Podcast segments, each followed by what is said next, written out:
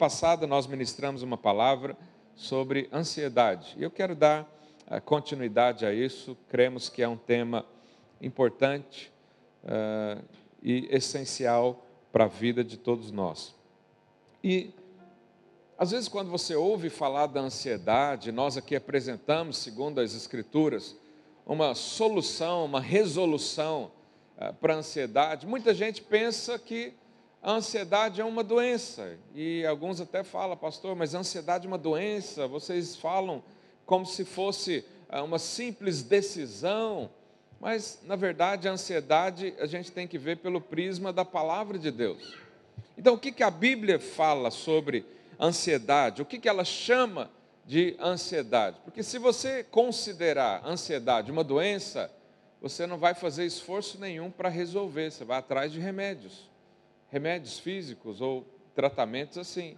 Ah, mas a Bíblia chama de ansiedade tudo aquilo que é uma preocupação com o futuro, preocupação com o amanhã. Quando você acorda e fala, será que hoje ah, meu patrão, meu chefe vai manter o meu emprego? Né? Será que hoje vai acontecer alguma coisa? Vai ter comida na minha casa? Vai ter sustento para minha família? Isso é ansiedade. Mas existe um outro problema também, ah, que talvez eu chame de angústia, que é quando acontece algo, você fica angustiado, mas você não sabe o motivo. A ansiedade, você sabe o motivo, você está preocupado com alguma coisa, normalmente é, em relação ao futuro. Mas essa angústia pode sim ser no seu corpo físico, né? pode ser um distúrbio emocional, ou distúrbio é, é, hormonal, não é? pode ser alterações por falta de minerais no seu corpo, e aí sim você pode tomar medicamentos, pode fazer algum tipo de tratamento, mas preocupação em relação ao futuro, não existe remédio nesse mundo. É o Senhor que nos diz: não sede ansiosos por coisa alguma. Nós temos então controle, porque se você achar que é doença, você não vai ter uma atitude, um posicionamento de resolver, porque a crença define o nosso comportamento. Mas se você crê na verdade da palavra de Deus, então você será livre desse mal em nome de Jesus. Quantos creem nisso? Então Jesus disse para não ser ansioso. Se ele disse, é porque, primeiro, isso não faz bem para nós. Se Jesus diz não faça isso, não seja assim, significa que nós temos opção de escolha e que isso não será bom para a nossa vida. E segundo, que isso normalmente não agrada a Deus. Deus não se agrada com pessoas ansiosas, porque isso, no fundo, é parte de incredulidade, falta da confiança, falta de você olhar para Deus e dizer: Ele é o meu sustento, Ele é o meu Pai, Ele é meu provedor, Ele é o meu libertador, é Ele quem transforma a minha vida, é Ele que me dá o sustento, é Ele que me dá a força para o trabalho. E quando agimos assim, lançamos fora a ansiedade. Agora, existem alguns distúrbios que são normais. Às vezes, você sabe, a mulher tem um pouco mais de problema com isso porque tem mais alterações hormonais. Né? Então, às vezes, você está lá na sua casa e acorda com a vontade de dar um tiro no seu marido. Mas ele não fez nada. E ele pergunta: O que, que eu fiz, meu amor? Você fala: Você ainda pergunta, mas nem ela sabe. Por quê? Alterações. Nesse dia, o que, que você faz? Nada. Se tranca lá no quarto e o marido também tem que ter sabedoria, né? Qual que é a sabedoria do marido nesse dia? Não faz nada. Não discute nesse dia, não fala de dinheiro nesse dia, não traga os problemas. Né? Isso então gera uma angústia na nossa vida. É, aumenta só um pouquinho o microfone, por favor, senão eu vou ficar sem voz aqui. Ah, então eu quero te dar aqui pelo menos cinco atitudes práticas para você. Ah, ser munido de armas espirituais e posicionamento para vencer a ansiedade. Quem aqui já teve um problema de ansiedade na vida? Erga sua mão aí. Ok. Quem nunca teve? Erga sua mão. Nunca teve ansiedade, nunca preocupou com nada do amanhã. Então depois você ora por mim.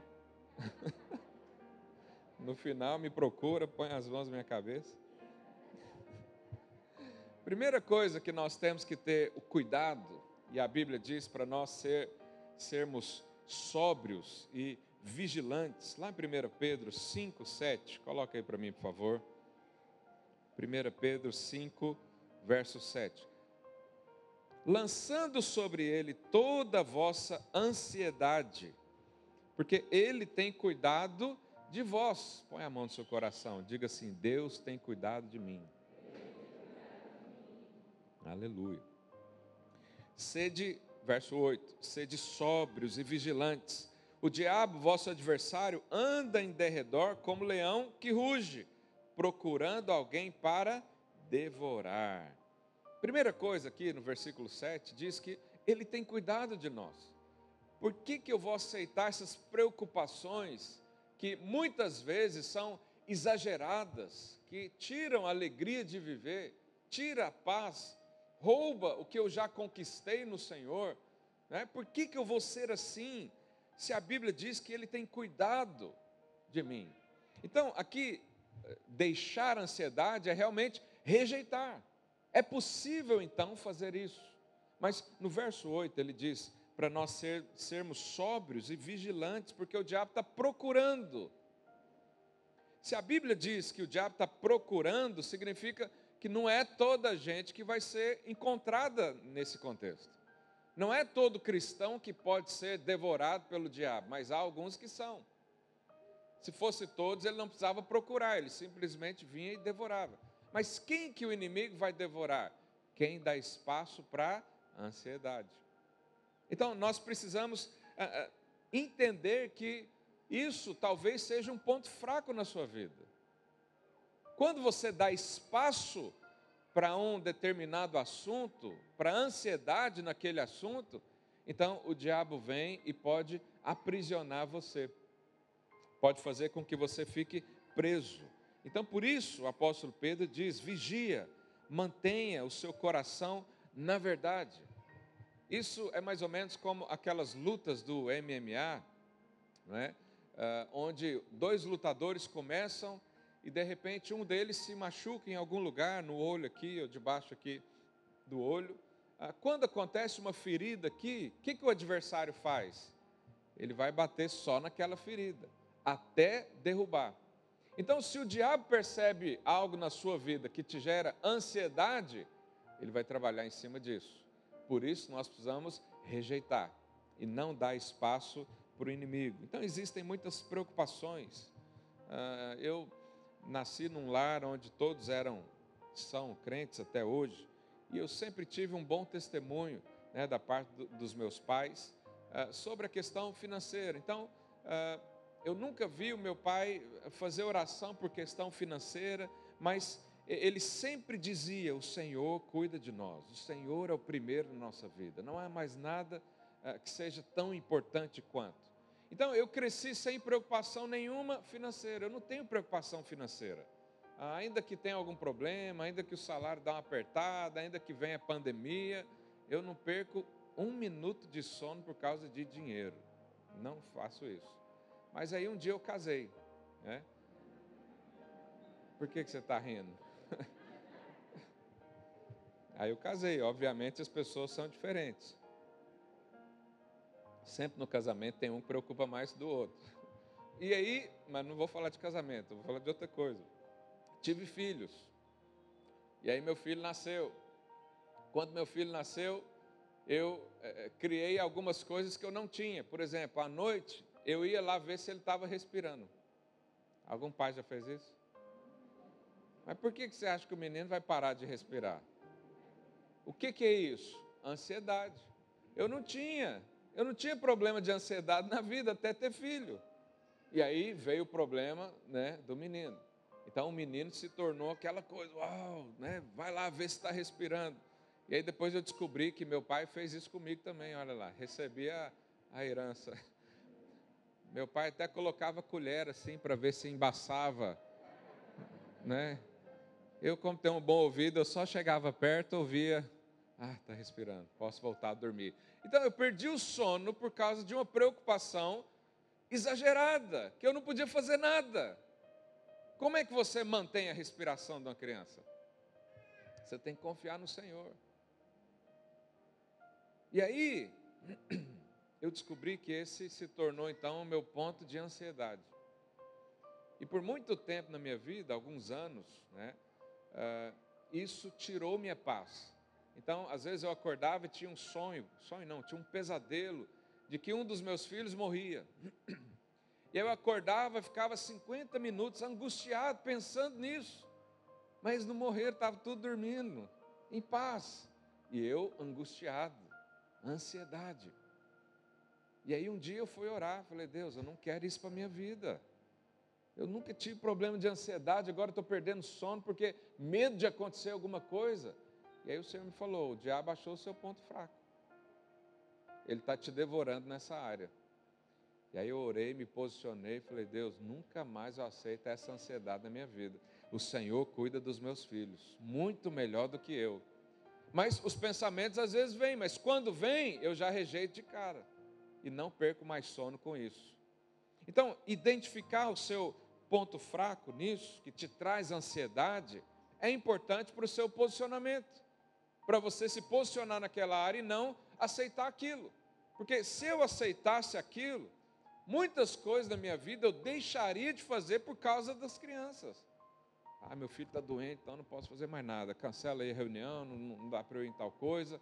Hoje eu venho para a reunião tranquilo. Por quê? Porque eu sei que Deus cuida dos meus filhos. E eu durmo tranquilo. Eu não acordo à noite vendo se algum deles está respirando mais. Não faço mais isso porque venci nessa área. Você foi chamado para ser um vencedor. O vencedor vive de vitória em vitória, todos os dias. Mas há uma característica também que só os vencedores têm: eles andam em paz. Tem algum vencedor aí? Pergunta aí, seu vizinho: você anda em paz por esses dias?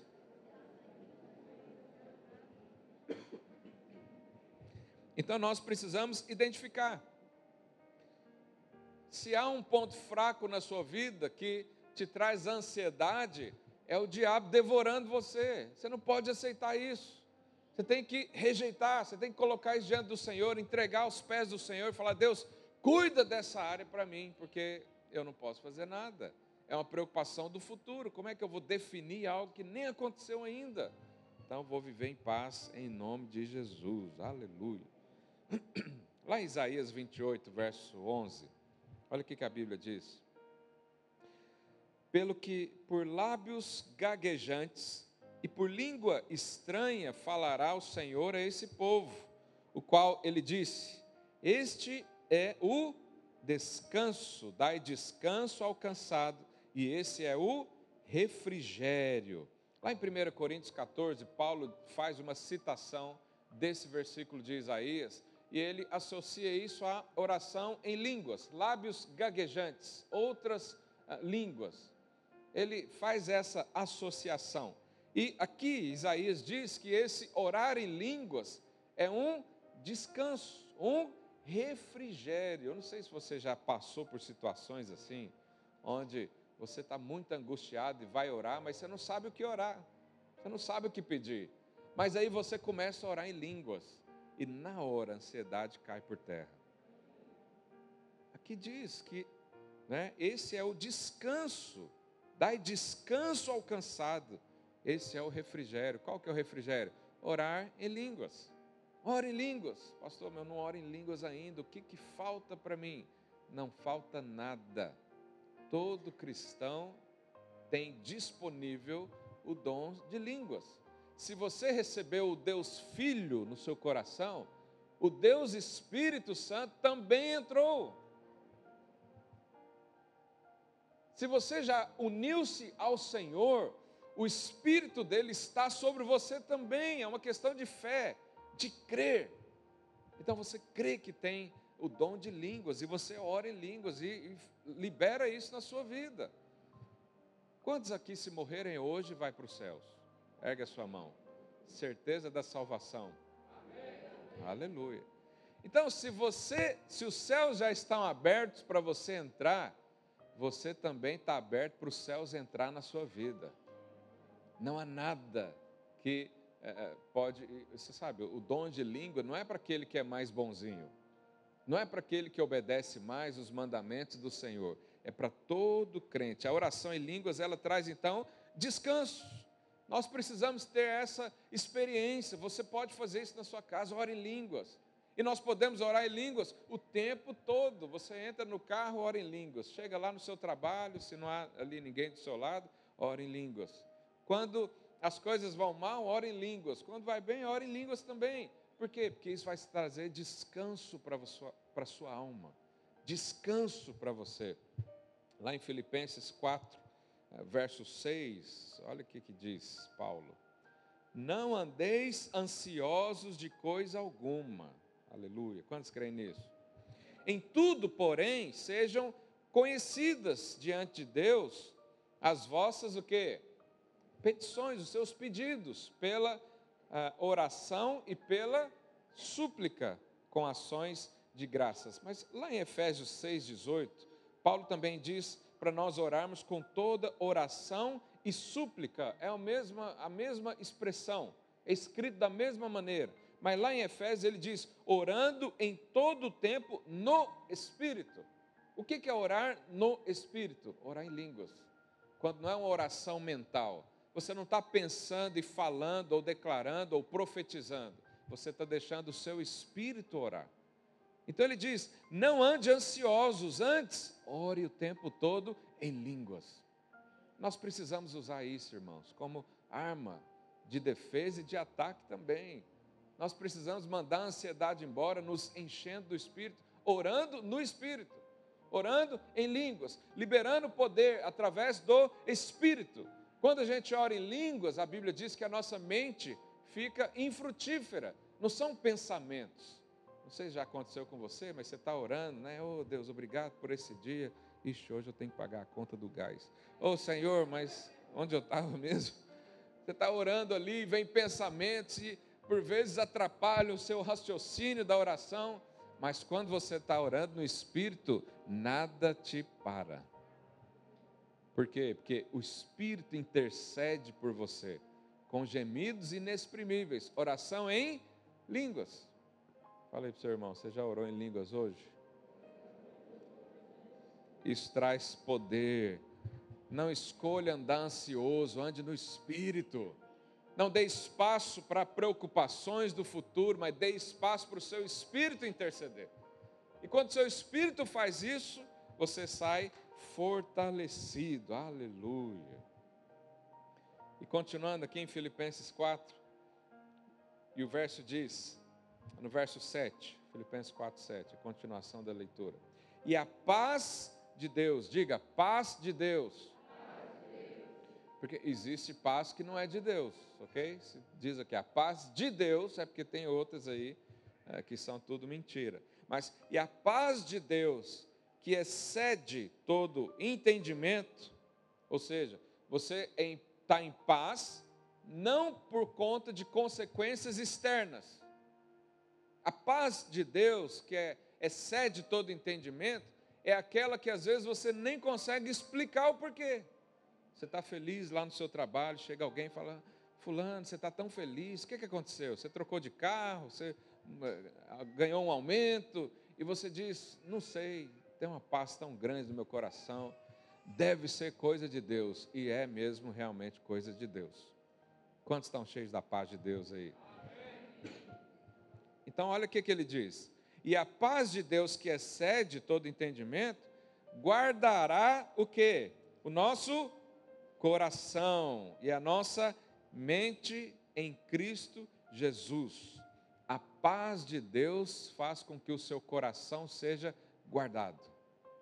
A paz que vem de Deus te traz descanso, alívio, refrigério. Então, essa paz que vem de Deus, ela é algo que vem de dentro para fora. Não é uma paz que você vai fazer aromoterapia, né, lá no resort do Algarve. Eu não tenho nada contra, se você quiser me dar um pacote assim, eu e minha esposa, a gente deita lá, faz massagens, liga o, as musiquinhas de rio caindo, sei lá como é que é. Porque tem é, é, terapia do, do som também, como é que é o nome disso? Alguém sabe? Hã? É isso aí. É, terapia dos sons, terapia do cheiro. Tá, isso não tem problema nenhum em si mesmo, desde que não, não invoque, sei lá, coisas estranhas.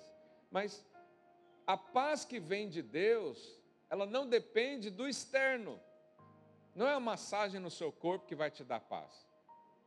Não é um aumento na sua conta bancária, ainda que isso seja bom e às vezes traz paz mesmo, né? Mas não é isso que vai gerar paz no seu coração. A paz que vai te dar tranquilidade para você viver sem ansiedade, ela vem do seu coração, lá de dentro, de Deus. Você respira, né? existe até exercício para ansiedade. Também não sou contra, pode fazer exercício, meditação, faz o que você quiser. Mas a paz que vem de Deus não precisa nada disso. Você pode estar no meio de um tiroteio, no meio de uma guerra. Você está em paz. Quantos já desfrutaram dessa paz? Então, é disso que eu estou falando. Jesus disse: A minha paz, a minha, vos dou. Mas não é como o mundo dá. A minha paz vos dou. Eu e você precisamos agarrar essa paz todos os dias e falar: Eu não largo ela, eu vou viver nela. É nela que eu creio, é nela que eu coloco a minha esperança, é nela que eu confio. E ela não me solta nunca mais, porque Ele prometeu: Nunca jamais te abandonarei. Aleluia. Lá em Atos 12, vamos ler essa história, é, verso 1. Por aquele tempo mandou o rei Herodes prender alguns da igreja para os maltratar, fazendo passar a fio da espada Tiago. Fio da espada é cortar a cabeça ok? Então, cortou a cabeça de Tiago, irmão de João. Vendo isso ser agradável aos judeus, prosseguiu prendendo também quem? Pedro. Então, prendeu Tiago, decapitou, depois prendeu Pedro. Tendo feito prender, lançou no cárcere, ah, entregando a quatro escoltas de quatro soldados cada uma.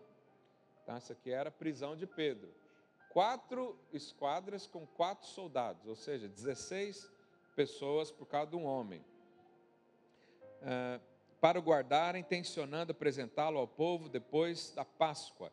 Pedro, pois, estava guardado no cárcere, mas havia oração incessante a Deus por parte da igreja a favor dele. Olha que benção. Se um dia eu for preso, irmãos, orem por mim preso por questões políticas, né? Se for outra coisa, ora também, mas não deve acontecer. Verso 6: Quando Herodes estava para apresentá-lo naquela mesma noite, ou seja, Herodes ia pegar Pedro para fazer o quê? O que, que fez com Tiago? Cortou, decapitou, né? tirou a cabeça fora. O que, que ia fazer com Pedro? A mesma coisa. Agora pergunto para você: você está preso lá no cárcere, um monte de soldado em volta o rei vai te chamar para dar a sentença. Como é que você está naquela hora? Um pouquinho ansioso? Nervoso? Você vai, você vai fazer o quê? Eu vou te falar o que, que eu não faria: dormir. Eu não estaria dormindo, eu ia estar preocupado, eu ia estar orando, eu ia estar jejuando. Aliás, o jejum já era grátis. Mas Pedro estava como? Dormindo dormindo. Será que esse homem tinha paz no coração? Tinha. Numa situação dessa, a pessoa dormir. Olha lá, Pedro dormia entre dois soldados, ainda tinha alguém do lado dele, acorrentado em duas cadeias e sentinelas à porta guardava o cárcere. Eis, porém, que sobreveio um anjo do Senhor, olha aí a resposta, e uma luz iluminou a prisão, e tocando ele, ao, lado de Pedro, o despertou, dizendo: Levanta-te depressa. Irmãos, ele estava tão em paz que o anjo teve que tocar nele. Esse é o sono que o Senhor tem para nós.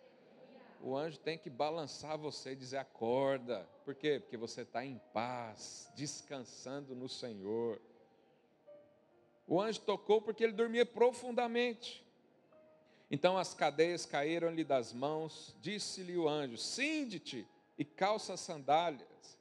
E assim fez, disse-lhe mais: Põe a capa e segue-me. Então saindo, seguia, olha aí, não sabendo que era real o que se fazia por meio do anjo. Parecia-lhe antes uma visão. Pedro estava dormindo, aquele sono tão bom, que sabe quando você acorda e você olha assim, fala, onde é que eu estou mesmo? Por quê? Porque você estava dormindo profundo. Essa é a paz do Senhor para mim e para você, irmãos. Não podemos aceitar nada diferente disso. Ainda que, você, né, que o contexto do dia seguinte era terrível, mas ele dormia profundamente, porque ele sabia que as, a vida dele estava nas mãos do Senhor. O seu descanso será a sua força. Grava isso no seu coração. O seu descanso será a sua força. O mundo sempre vai nos dar uma mentira. Ah, existe uma mentira que ficar preocupado é sinônimo de responsabilidade, mas não é. Porque a responsabilidade não, não causa ah, problemas físicos. A responsabilidade não tem que gerar um cancro no seu estômago, mas a ansiedade faz isso. A preocupação, se não tratada, faz isso. O descanso é o nosso caminho. Porque quando acontece alguma coisa, o diabo sempre vai vir para acusar você, dizer: você não vai fazer nada nessa situação. Faz a sua parte, que Deus faz a dele. Você já leu isso na Bíblia? Não existe. Só existe a parte que o Senhor fez. E nós cremos nisso. Então, quando há um problema, uma situação adversa, o que é a coisa mais santa que você pode fazer? Descansar. Senta no sofá e observa o milagre do Senhor. Ah, eu não consigo. Então você vai viver ansioso. Eu consigo. Muitas coisas eu sento e falo: bom, é só o Senhor mesmo. Eu vou preocupar para quê? O Senhor me trouxe até aqui, com certeza vai continuar me levando. Jesus, certa vez, estava com os discípulos num barco e a Bíblia diz que havia ali uma tempestade e a tempestade jogava o barco de um lado para o outro. Irmãos, os discípulos de Cristo eram pescadores experientes. Eles não tinham medo de qualquer coisa. A vida dele foi no mar, nos rios.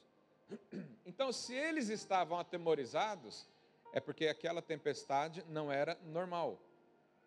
Era uma coisa uh, diferente. E nesse contexto, o que, que Jesus estava fazendo dentro do barco? Hã? Quantos conhecem a história? o barco para lá e para cá, a chuva, né? Jesus estava dormindo. Jesus estava dormindo. Acho que eu vou ter que pregar um dia só sobre sono. Jesus estava dormindo. Imagina ele dormindo, balançando para lá e para cá, a chuva na cara dele, ele dormindo. A única coisa que despertou Jesus foi um grito de socorro dos seus discípulos. Porque Jesus está sempre pronto para atender você. Mas a nossa vida é para viver como Ele, no descanso. Às vezes eu, quando eu viajo de avião, vem aqueles, aqueles medos, né? Aí o avião começa a balançar. O que, que você pensa? Vai cair. Por que, que você não pensa o contrário, né? Vai continuar. A gente só pensa o ruim. Mas eu pergunto para você: essa preocupação de vai cair ou não, vai ajudar o piloto? O que, que você pode fazer nessa hora? Dormir. Aí, tem gente que vai passar o voo orando, isso é preocupação. O avião não vai cair. A menos que o Senhor marque aquele dia, mas aí a oração não resolve, a ajuda não resolve, o, o colete de salvação não resolve. Quando o Senhor te chamar, acabou. Mas para que, que você vai pegar um voo, né? Eu peguei um voo para o Brasil, 10 horas de viagem, 10 horas de preocupação. Para, descansa, dorme. Eu sempre penso, eu tenho uns pensamentos meio esquisitos. Eu com 80 anos eu quero partir para o Senhor, não quero mais estar aqui. Mas eu, eu, se alguém me perguntar qual que seria a morte ideal para mim, eu acho que era uma queda de avião, porque eu não ia ver nada, ia sentir o estômago, aquele friozinho. Não. Mas isso nunca aconteceu isso com você, ué. Mas para que ficar ansioso? Para que ficar imaginando o pior? Fale para o seu vizinho, durma em paz.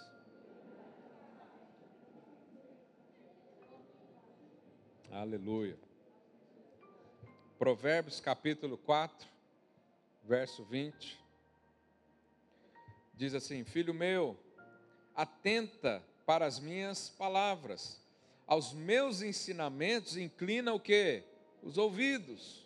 Não os deixe apartar-se dos teus olhos, guarda-os no mais íntimo do seu coração. Verso 22. Porque são vida para quem os acha e saúde para o quê? Corpo. Então, ouvir a palavra de Deus gera saúde para o seu corpo.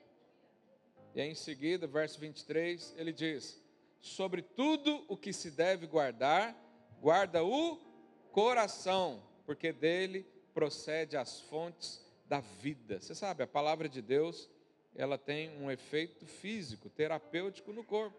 É o que diz aqui. Quando você ouve a palavra, você recebe vida e a vida transborda em todos os sentidos corpo, alma e espírito. Mas aqui no verso 23, ele diz para nós guardarmos o coração, porque se o nosso coração né, ficar tumultuado, nós não vamos ouvir a palavra. Há muita gente que às vezes você está num culto como esse e é capaz de isso acontecer com um ou outro que esteja aqui hoje me ouvindo. Você está me ouvindo, mas pensando nas preocupações ao mesmo tempo. Você está ouvindo, mas não está ouvindo. Você está escutando, mas não está ouvindo. E aqui diz para nós guardarmos o coração, porque o seu coração foi feito para viver em paz, não angustiado, não turbulento, não com águas agitadas. E quando a gente não guarda o coração, né, coisas ruins acontecem, porque ficamos alheio aos acontecimentos externos. É interessante que há aqui uma história, está ah, lá em 2 Reis, eu vou resumir para você, não tenho tempo para ler, mas ah, um, um casal hospedava sempre o profeta Eliseu na sua casa.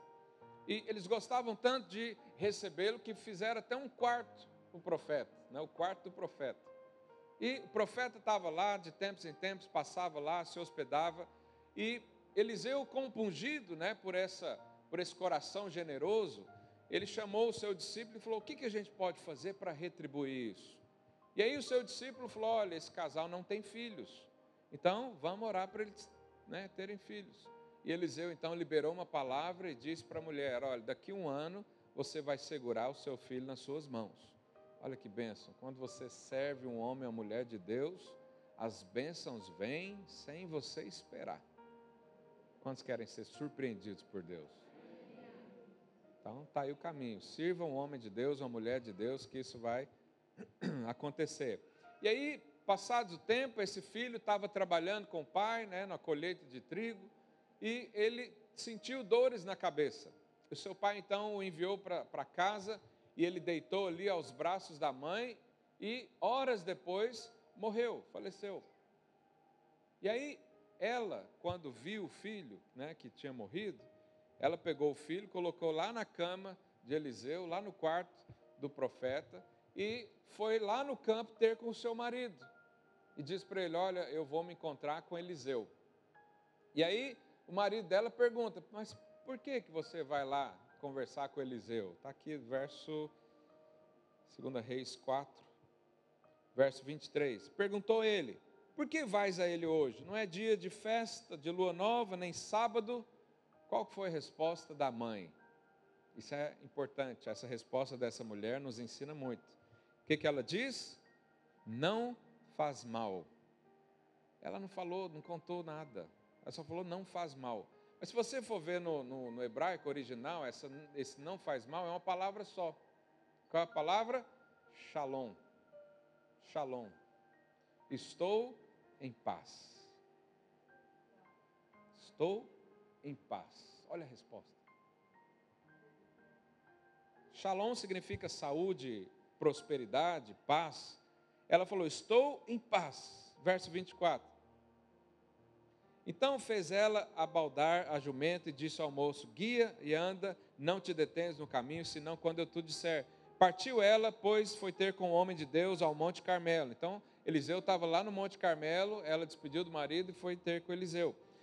Uh, Vendo-a de longe, o homem de Deus disse a Geazi, né, seu discípulo: uh, Eis aí a sunamita, corre a seu encontro e diz-lhe: Vai tudo bem contigo, com seu marido, com o menino? O que, que ela respondeu? Tudo bem. O que? Shalom. Então ela falou isso para o marido.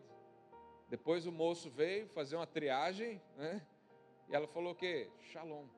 De novo, estou em paz. Sabe, nós podemos aprender muito com essa atitude. Porque há dias que a situação está complicada. Né? Aconteceu coisas terríveis na nossa vida. E nós proclamamos não shalom, nós falamos o que? Reclamação, murmuração, expomos situações, pessoas, contextos. Mas o que, que ela fez? Estou em paz. Verso 27. Chegando ela, pôs o homem de Deus ao monte, abraçou-lhe os pés. Então chegou Geazi para arrancá-la, mas o homem de Deus disse: Deixa, porque a sua alma está amargurada e o Senhor me encobriu e não manifestou. Disse ela: Pedi ao meu Senhor algum filho? Não, não disse eu, não me enganes. Disse o profeta Geazi: Cinge os lombos, toma o meu bordão contigo e vai. Se encontrares alguém, não saúde, e se alguém te saudar, não lhes responda. Põe o meu bordão sobre o rosto do menino. Então Geazi foi lá, colocou o bordão no rosto do menino, ele não ressuscitou. Eliseu depois foi, deitou em cima do, do menino, pé com pé, mão com mão, encostou soprou o fôlego de vida e ele voltou a viver. Mas olha a expressão que a mulher usa: estou em paz. Irmãos, perder um filho acho que é a pior dor da vida. Mas o que, que ela falava? Estou em paz. Falou para o marido, o marido nem sabia de nada. Falou lá para o moço da triagem, falou para os vizinhos, falou para todo mundo: Eu estou em paz. Porque o Senhor me deu filho, não foi eu que pedi. O Senhor me abençoou, não foi eu que pedi. Jesus morreu na cruz, não foi eu que pedi.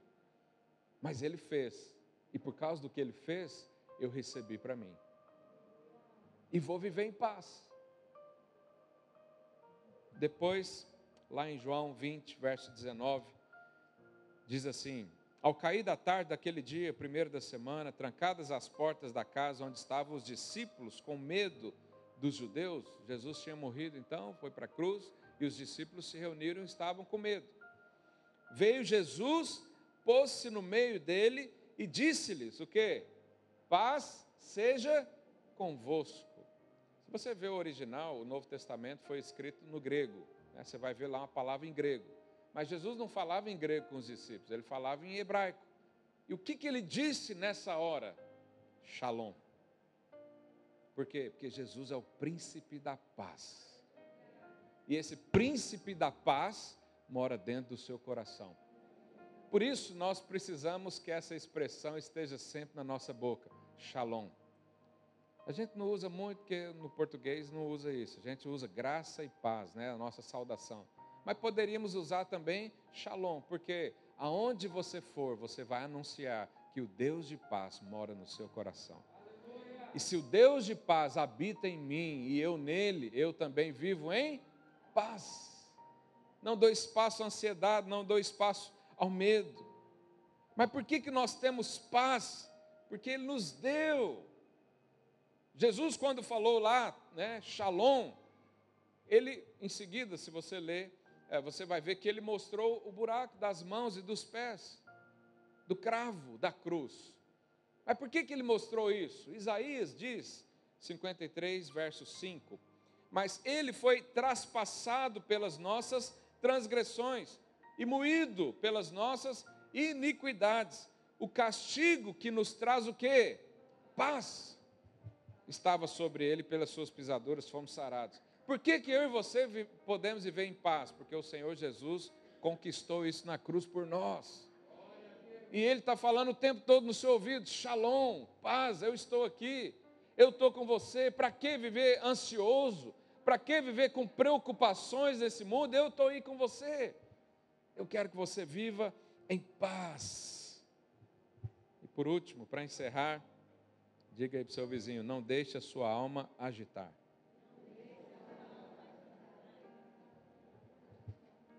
Aleluia.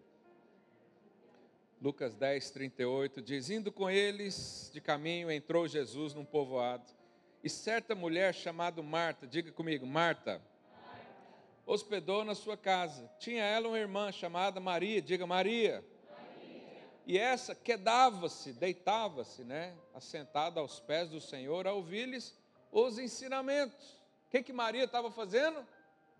Ouvindo Jesus, ouvindo. A gente não acabou de ler aqui que ouvir a palavra traz cura até no corpo. Então Maria estava ali, sentada aos pés de Jesus, ouvindo os ensinamentos.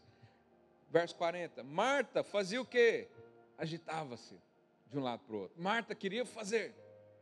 Marta queria servir o pão para aquele que multiplica pão. Marta queria limpar o espaço para aquele que limpa a nossa vida. Sabe, às vezes eu e você estamos ocupados com a obra de Deus e não temos paz. Nós estamos servindo o Deus da paz, sem paz. Nós estamos servindo o Deus que multiplica tudo, sem é, ampla suficiência. Por quê? Porque a alma está agitada. Diga aí para o seu vizinho: não agite a sua alma. Então se aproximou de Jesus e disse: Senhor, olha aqui, Marta, olha o argumento. Senhor, não te importa de que minha irmã tenha deixado que eu fique a servir sozinha? Ordena-lhe, pois, que venha ajudar-me. Respondeu-lhe o Senhor, Marta, Marta. Quando a Bíblia põe assim um nome duas vezes, está chamando a sua atenção. É igual antigamente, quando sua mãe falava Felipe, Felipe, ou seja, alguma coisa, né? Marta, Marta, andas inquieta e te preocupas com muitas coisas. Entretanto, pouco é necessário, ou mesmo uma só coisa. Jesus estava falando, Marta, você preocupa com tanta coisa, mas existe só uma que você pode se preocupar nessa vida, que é o que Maria estava fazendo, ouvindo a palavra. Ouvir a palavra. Jesus disse: a única preocupação que você tem que ter na vida, ouvir a palavra. Porque a palavra vai transformar você. Orar a palavra, ler a palavra, ouvir a palavra Ouça a palavra todos os dias. Nós temos tantas palavras disponíveis, não de qualquer pessoa, mas pastores que você conhece, né? que você sabe ali de onde veio. Mas a ansiedade tomava conta de Marta. E Jesus falou: só uma coisa que você pode preocupar nessa vida: ouvir a palavra. Quantos querem ouvir a palavra do Senhor? Para encerrar, o último versículo que eu vou ler hoje, Mateus 13, 22.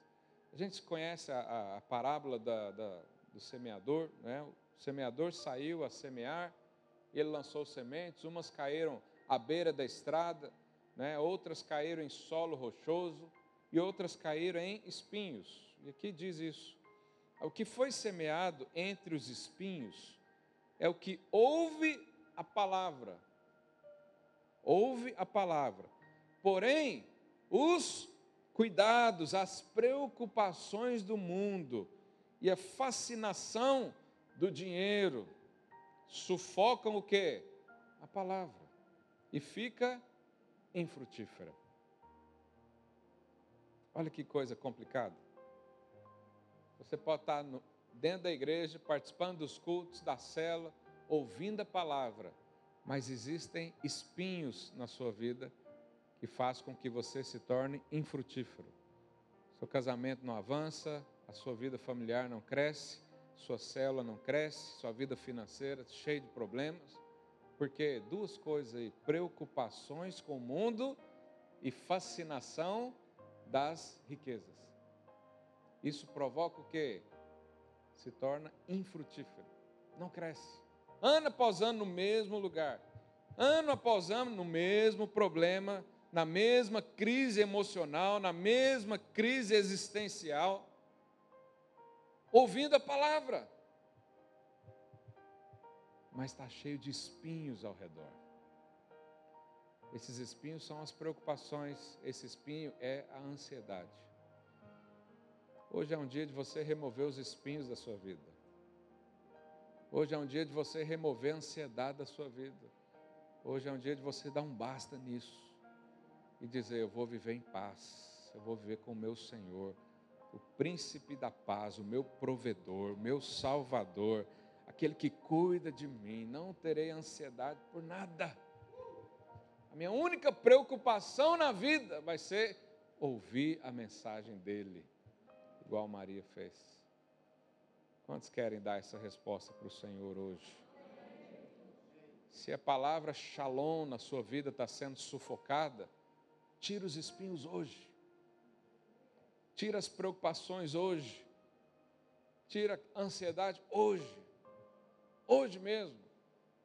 Não é doença na sua vida. É um ataque maligno. É o diabo como um leão que ruge querendo devorar você. Mas hoje é o dia de nós removermos juntos os espinhos.